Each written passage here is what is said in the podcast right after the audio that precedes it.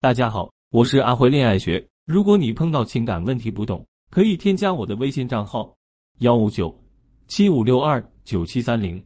最近看了《花束般的恋爱》，它讲述了两个二十一岁年轻人由甜蜜恋爱到历经现实拷打，再到和平分手的故事。豆瓣四十多万人给他打出了爱情电影少见的高分八点六分。评价为什么这么高？网友们是这样说的：这几年大荧幕上展现的爱情故事。要么是混沌时的冲动，要么是成功后的犒赏。我们不知道如何讲述爱情在动荡破碎的人生阶段中的生长。今天我想聊的爱情背后的东西。影片中小娟与阿麦的相遇，契合了我们年少时期对爱情的完美想象。某个晚上，两人分别被朋友邀请去 KTV，但面对喧嚣的人群，始终无法融入。好不容易熬到聚会结束，却错过了地铁末班车，在地铁口。两人邂逅了，一起去吃拉面。简单的自我介绍，彼此交换笔记本后，他们惊喜的发现，原来我们都喜欢同样的诗人、作家。原来我们都喜欢用电影票根当书签。原来我们都曾买过天竺鼠展览的票。第二次约会，小娟邀请阿麦一起看她最爱的木乃伊展，全程兴奋的手舞足蹈。第三次约会，阿麦鼓起勇气表白，小娟欣喜的答应了。随后两人开始同居。一起养猫、看书、看电影、玩游戏，一起分享生活的点点滴滴。两个孤独的灵魂坠入爱河，全然融合到了一起，能从对方身上看到另一个自己，仿佛这就是世间最理想、最美好的爱情模样。同居两年后，小娟和阿麦从学校毕业，进入社会。小娟考取了会计证，获得了一份稳定的财务类工作；阿麦则进入一家物流公司，天天熬夜加班，忙个不停。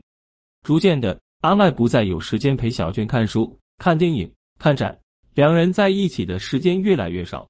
再后来，两人矛盾的彻底爆发，是因为源于小娟单方面决定换工作。她从收入稳定的财务办公室换到不稳定且收入更低的策划公司，理由是工作要以快乐为主。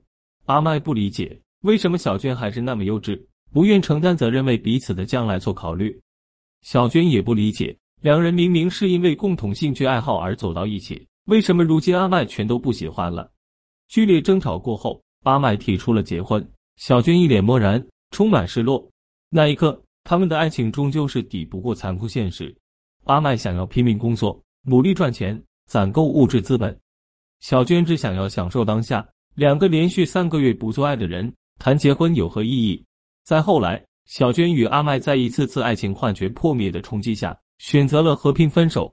小娟是爱自己的，无论是面对工作的选择，还是面对是否结婚的时候，她都会优先考虑自己能否从中获得快乐。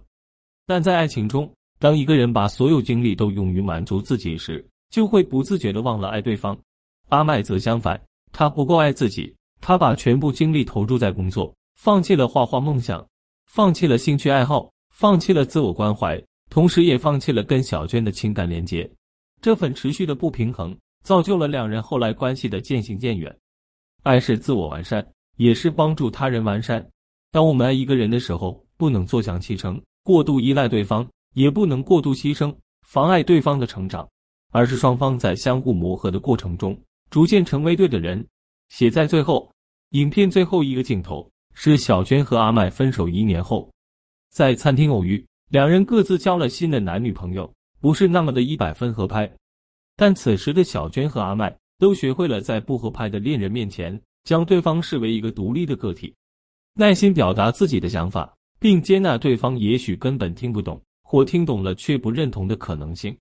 爱情的最终指向从来不是婚姻，而是自我的成长。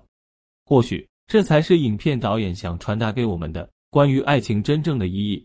恋爱和婚姻有时真的是两码事。恋爱最重要的是爱的投入，双方情感的投入，而婚姻是以情感为基础，要谈钱、谈生存、谈未来、谈双方家庭的。但是这其实不是一件简单的事，在寻找真爱的过程中，你一定会时常感到孤立无援、举棋不定。